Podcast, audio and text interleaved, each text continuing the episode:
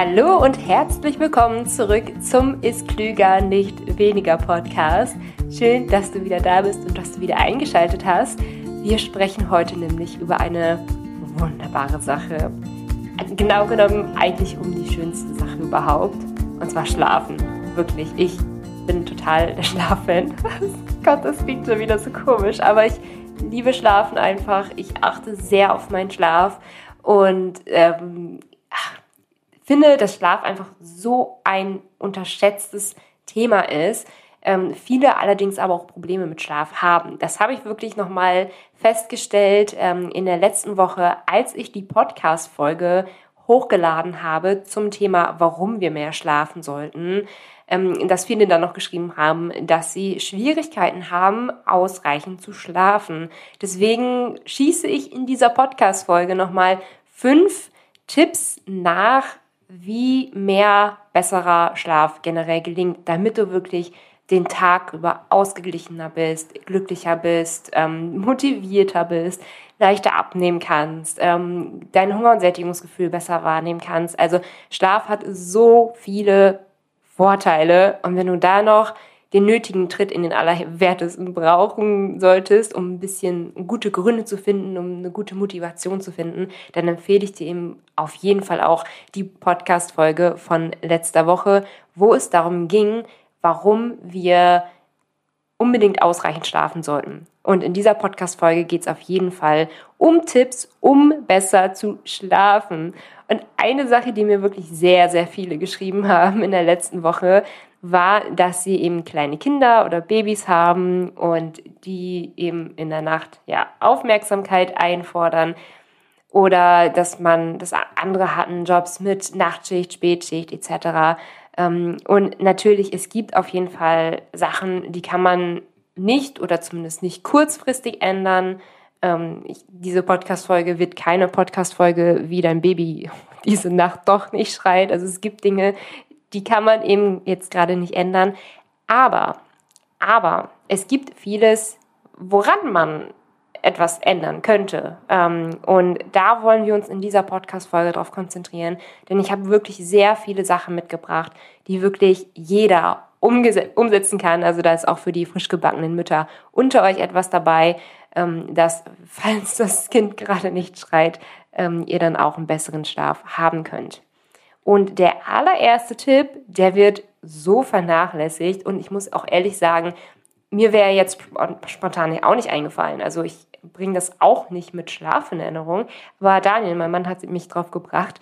Und der erste Tipp ist es, schon tagsüber für guten Schlaf zu sorgen. Und zwar, indem man sich einfach ausreichend bewegt an der frischen Luft. Also zum Beispiel an der frischen Luft. Ähm, Im Vordergrund steht da auf jeden Fall die Bewegung, denn wenn wir uns den Tag über zu wenig bewegen, kann der Körper abends nicht genug ausgepowert sein für guten Schlaf. Und ich merke das bei mir auch, wenn ich mal einen total faulen Tag habe und dann abends schlafen will, merke ich, ich bin irgendwie noch gar nicht so richtig müde. Während, wenn ich irgendwie den Tag im Fitnessstudio war, viele Rezepte gekocht habe für Milenas Rezept und hier und da und viel, viel mich einfach bewegt habe, bin ich total kaputt und mir fällt es dann auch viel, viel leichter einzuschlafen. Ähm, unter anderem liegt es auch an dem Hormon Adenosin, das bei Bewegung ausgeschüttet wird. Es ist grundsätzlich so ein müde machendes Hormon, ähm, was unter anderem auch dann ausgeschüttet wird, wenn wir lange wach sind und die Noradrenalinsynthese hemmt. Also Noradrenalin, Noradrenalin so hält uns lange wach und der Gegenspieler Adenosin ja, macht uns im Gegensatz dazu müde, wird unter anderem ausgeschüttet, wenn wir lange wach sind, aber eben auch bei Bewegung. Also Bewegung unterstützt da auf jeden Fall sehr diese Hormonausschüttung. Und falls du jetzt zu denjenigen gehörst, die nicht gut schlafen können und sehr sportfaul sind, vielleicht schlägst du da zwei Fliegen mit einer Klappe, indem du einfach ja, mehr Sport treiben kannst. Das wäre doch schon mal was. Zweiter Tipp wäre was man alles am Abend machen kann. Also der zweite Tipp hat eigentlich sehr, sehr viele weitere Unterpunkte an Tipps und wie gesagt, da ist wirklich für jeden was dabei. Also es geht vor allem darum, am Abend gewisse Störfaktoren zu vermeiden, ähm, die eben dazu führen können, dass du nicht gut einschlafen kannst. Ähm, da zählt wirklich einiges dazu und ich hoffe, ich bin hier jetzt nicht so der Moralapostel, der hier jetzt so 500 Mal das sagt, was du bereits schon gewusst hast. Aber vielleicht möchtest du diese Tipps mal wirklich unter dem Gesichtsaspekt hören, dass du dir so ein, zwei Sachen herauspickst, die du in der nächsten Woche tatsächlich umsetzen wirst. Also das erste wäre natürlich ähm, Genussmittel wie Koffein, Alkohol oder Nikotin. Ähm, Gerade so am Abend definitiv keinen Kaffee mehr trinken. Ähm, und ich bin ja selber so ein totaler Koffein-Fan und mir fällt es auch irgendwie immer so ein bisschen schwer, auf meinen geliebten Kaffee zu verzichten. Hab's aber mittlerweile wirklich geschafft, nur noch morgens Kaffee zu trinken und am Nachmittag dann wirklich nur noch einen koffeinfreien Kaffee zu trinken. Also das hilft auf jeden Fall wirklich dabei, besser einzuschlafen. Ähm, deswegen probier es wirklich aus, Koffein mindestens vier Stunden vom Schlafengehen nicht zu trinken. Aber ich würde wirklich sagen, wirklich nur vormittags Kaffee zu trinken hilft da auf jeden Fall sehr. Dann haben wir natürlich noch so Sachen wie Netflix, Instagram, also all die Sachen, die so uns in unseren Bann ziehen.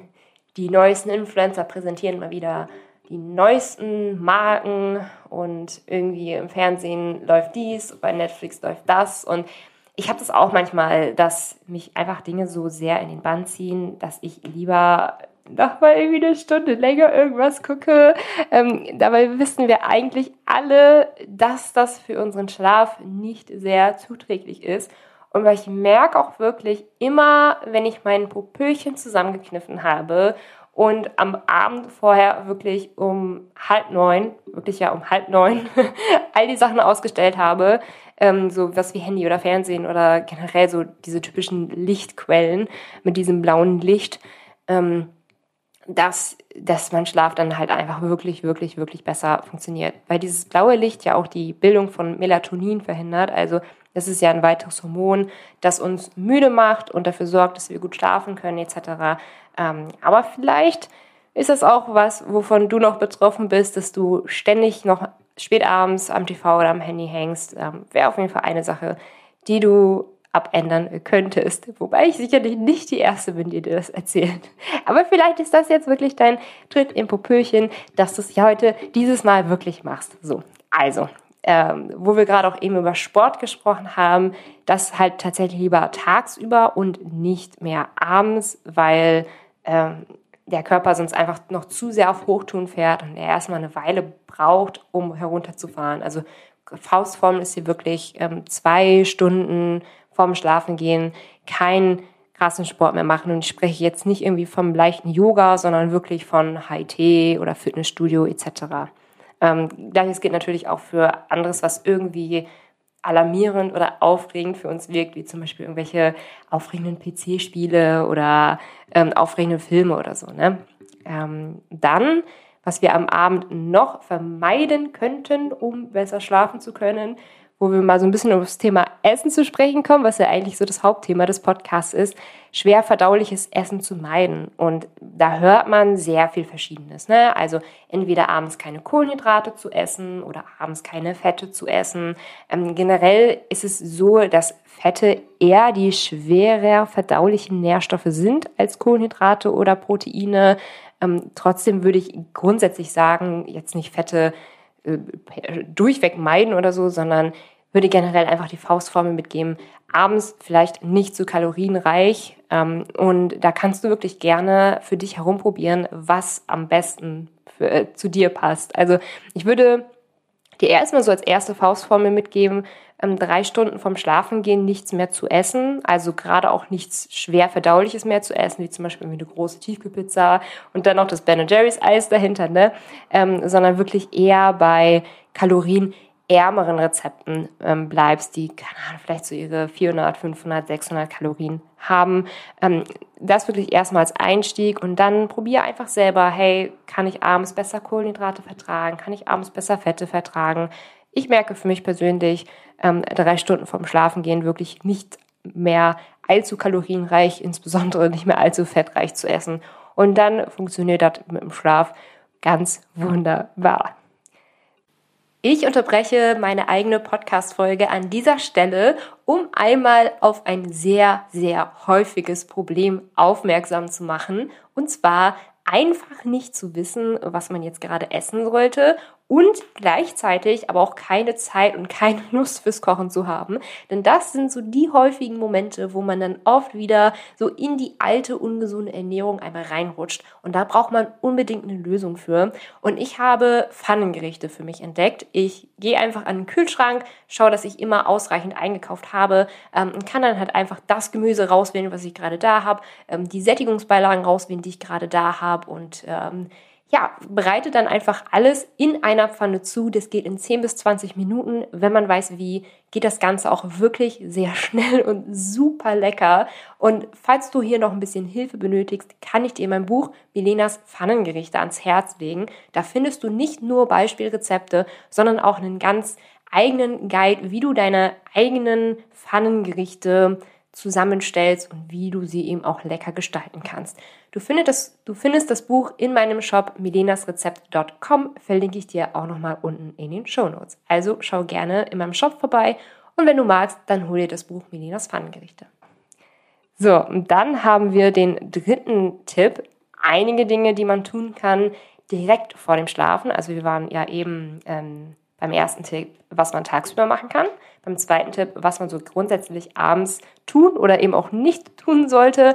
Und jetzt beim dritten Tipp, was wir direkt vor dem Schlafen tun könnten. Und da ist es wirklich sehr, sehr hilfreich, ein passendes Schlafritual zu finden. Es klingt jetzt irgendwie erstmal so überhaupt nicht westlich, überhaupt nicht modern, ein Ritual zu finden. Aber es ist wunderbar. Ähm, ich kann hier mal so ein paar Anregungen finden, was du so in dein Schlafritual einbauen könntest. Natürlich neben so grundsätzlichen Dingen wie Abschminken, Hautpflege, Zähneputzen etc.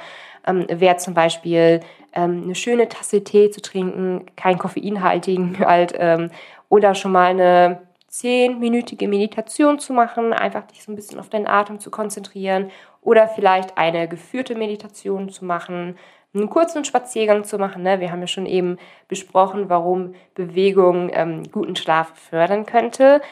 Was wahrscheinlich auch für viele von euch interessant sein könnte, wäre auch das Thema Schlaftagebuch, ähm, wo du einerseits reinschreiben könntest, ähm, was gut lief, also so einen positiven Tagesrückblick machen kannst, wofür du dankbar bist, wie so drei Dinge, die heute gut liefen, auch oder ganz besonders dann, wenn du einen schlechten Tag hattest, denn wir neigen ja wirklich eher dazu, die negativen Dinge ähm, zu sehen und das Positive gar nicht mehr so richtig wahrzunehmen. Und so ein positiver Tagesrückblick kann dir ähm, kann dir signalisieren, dass dein Leben entweder nicht ganz so schlecht ist, wie du es gerade denkst, dass es durchaus auch gute Dinge gibt, oder dass dein Leben sogar tatsächlich gerade sehr, sehr gut ist und du eigentlich gerade gar nichts ändern würdest. Ähm, oder viele haben ja auch mit negativen Gedankenkreisläufen Kreisläufen ähm, vor dem Schlaf zu kämpfen. Also da zählen einige zu bei, du vielleicht auch. Ähm, dann könntest du dich damit vorm Schlafengehen nochmal befassen. Vielleicht nicht direkt vorm Schlafengehen, vielleicht auch den Tag über. Da kannst du auf jeden Fall für dich so ein bisschen schauen, was gut, äh, wie es für dich besser passt. Ähm, generell Gedanken aufzuschreiben, ähm, oder am nächsten Morgen Gedanken aufzuschreiben. Also wirklich einmal so einen Braindump zu machen. Ähm, was ich tatsächlich ganz gerne gegen Ängste mache, dass ich mir aufschreibe, okay, ich fühle mich gerade ängstlich, dass ich das zuerst mal aufschreibe und dann mir aufschreibe, warum fühle ich mich gerade ängstlich. Und nehmen wir mal zum Beispiel ein Beispiel. Ähm, ich studiere ja aktuell Ernährungswissenschaften an einer Online-Universität äh, Online-Hochschule. Und da kann man eben auch Online-Prüfungen schreiben.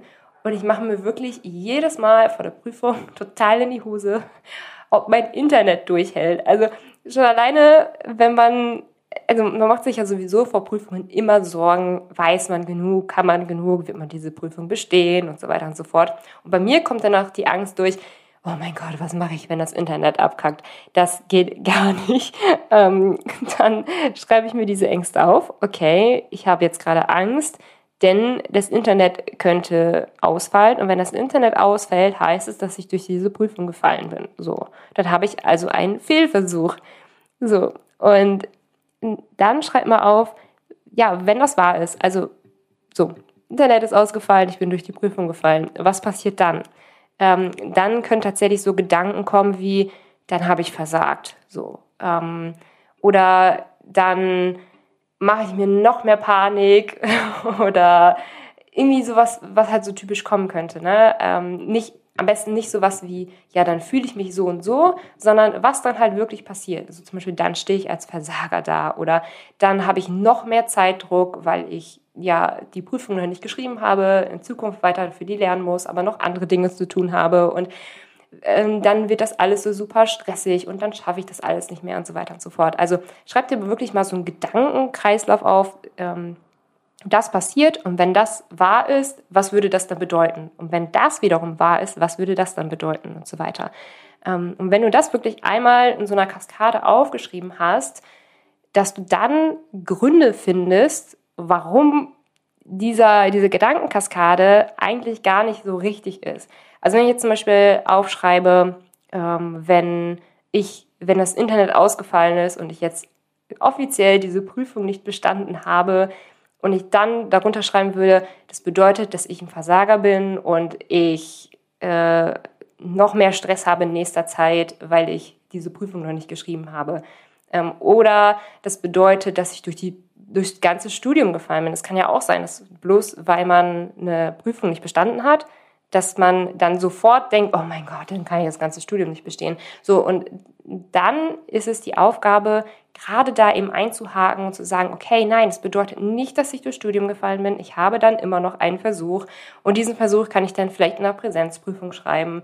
Ähm, oder das bedeutet, oder gerade wenn du jetzt sagst, oh, dann habe ich so viel Stress, habe ich dann wirklich so viel Stress? Also ähm, kann ich vielleicht einige Dinge nach hinten schieben, wenn das nicht der Fall ist. Also dass du dich so gedanklich so ein bisschen beruhigst und ich merke gerade, ich rede da schon so lange drüber und habe das Gefühl, ich habe es immer noch nicht hundertprozentig erklärt. Ähm, ich schreibe euch in die Show Notes auf jeden Fall mal ähm, ein passendes Buch zu dem Thema Geda negative Gedankenkreisläufe und wie man die behandeln kann und was heißt behandeln kann, also wie man sich mit diesem negativen Gedankenkreislauf proaktiv beschäftigen kann, sodass man eben nicht mehr die Nächte wach bleibt, ähm, schreibe ich euch einmal eine Buchempfehlung in die Shownotes rein. So, ganz schön lange darüber gesprochen. Dann äh, würde ich sagen, kommen wir mal zum vierten Tipp und zwar ähm, den Schlafraum vorzubereiten. Denn wir können eben nicht ja, bei allen Temperaturen gut schlafen. Ähm, wir können auch nicht bei allen Helligkeiten gut schlafen. Also generell ist es ein guter Tipp, vor dem Schlafengehen noch einmal zu lüften. Das ist auch so tatsächlich so meine kleine Schlafroutine, dass ich vorher schaue, dass ich das Fenster auf jeden Fall nochmal vorher gelüftet habe, dass, wenn ich dann schlafen möchte, dass ich mir dann noch sicher sein kann, dass da auch tolle, schöne, frische Luft drin ist. Ähm, ideale Temperatur wären so circa 16 bis 20 Grad, also so ein bisschen kühler als das, was wir im Alltag so als angenehm empfinden würden. Ähm, dann natürlich so Störfaktoren wie Handy, ähm, PC, Fernseher, Fernseher im Schlafzimmer. Ähm, also, dass du das wirklich nicht mehr vorher anmachst, am besten sogar direkt aus dem Raum einmal verbannst dass vielleicht das Schlafzimmer so ein handyfreier Raum wird. Im Übrigen ist es auch eine gute Sache, Handy, Laptop etc. generell nicht im Bett zu verwenden. Ähm, denn wenn du zum Beispiel auch im Bett arbeitest, dann verbindest du dein Bett mental auch mit einem Arbeitsplatz zum Beispiel. Oder wenn du im Bett lernst, verbindest du im Bett einen Platz, in dem du lernst. Und das kann dich natürlich sehr beim Schlafen hindern, denn wenn du abends im Bett liegst und eigentlich schlafen willst, verbindest du damit das Lernen und das Arbeiten und denkst dir eigentlich so, eigentlich müsste ich jetzt, müsste ich jetzt nicht gerade arbeiten, müsste ich jetzt nicht gerade lernen. Nein, eigentlich müsstest du gerade schlafen, aber dein Gehirn kriegt das halt in dem Zusammenhang nicht mehr auseinander. Ähm, also wenn du wirklich ein Bett hast, wo du nichts drin machst, außer zu schlafen, kann das auch schon sehr, sehr helfen.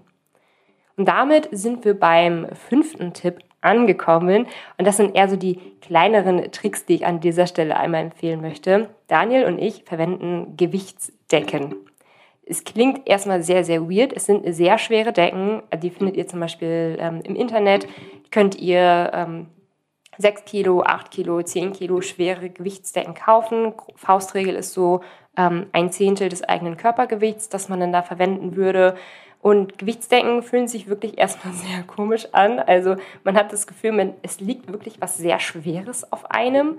Aber Gewichtsdecken ähm, werden immer häufiger zum Beispiel empfohlen bei Leuten, die zum Beispiel depressive Verstimmungen haben.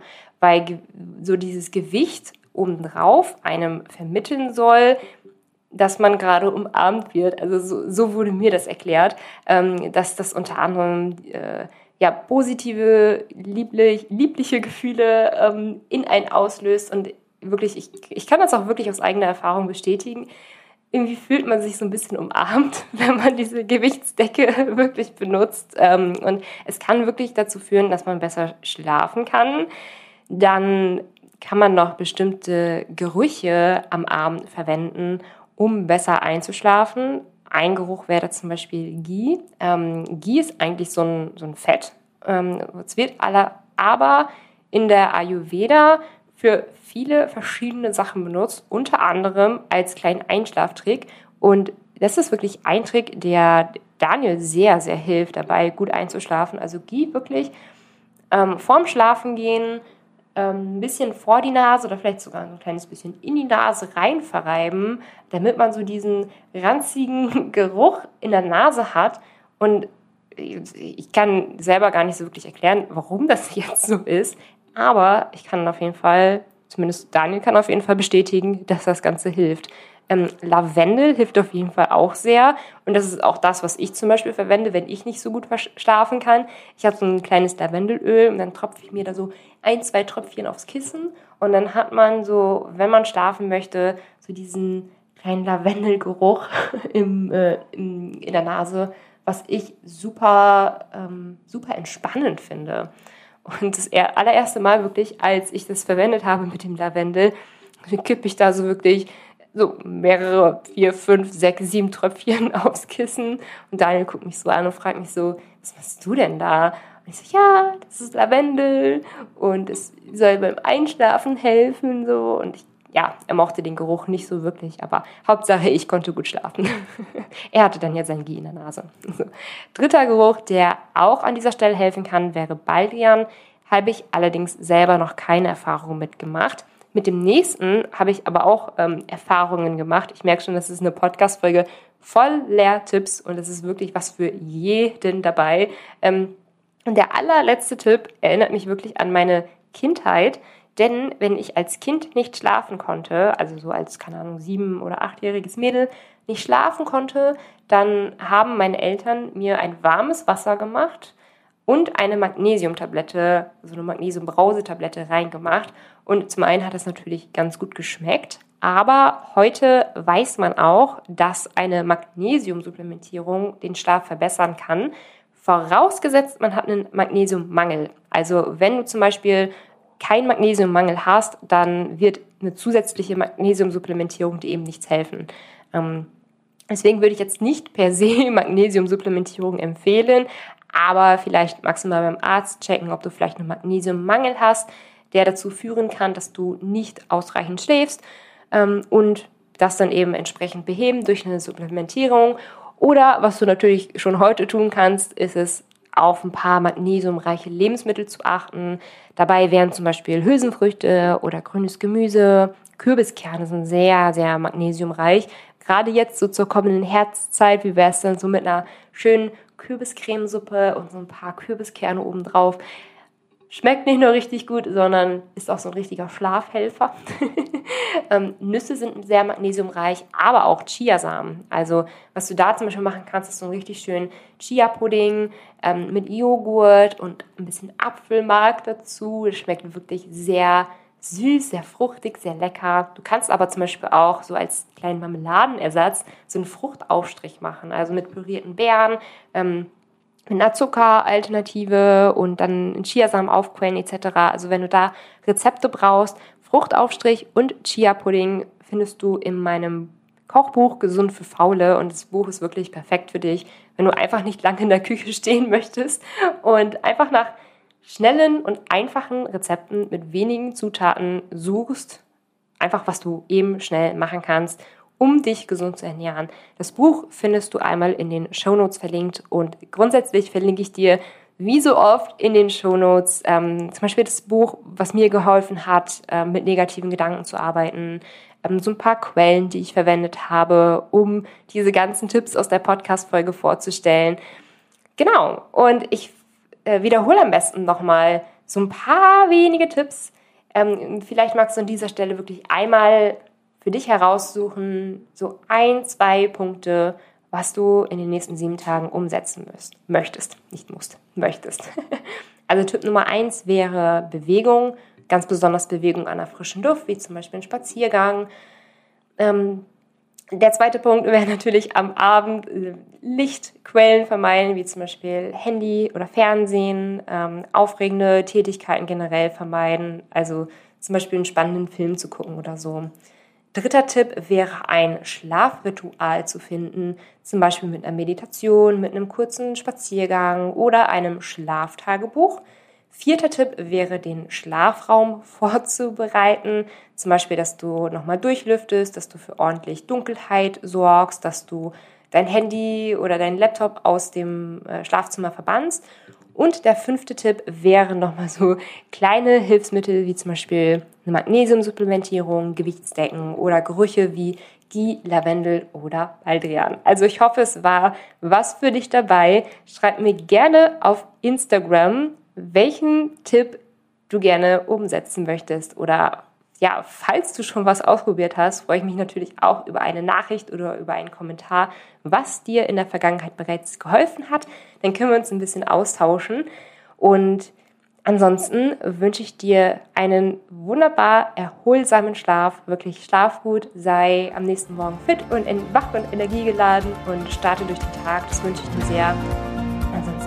Ja, hören wir uns zur nächsten Podcast-Folge wieder. Tschüss!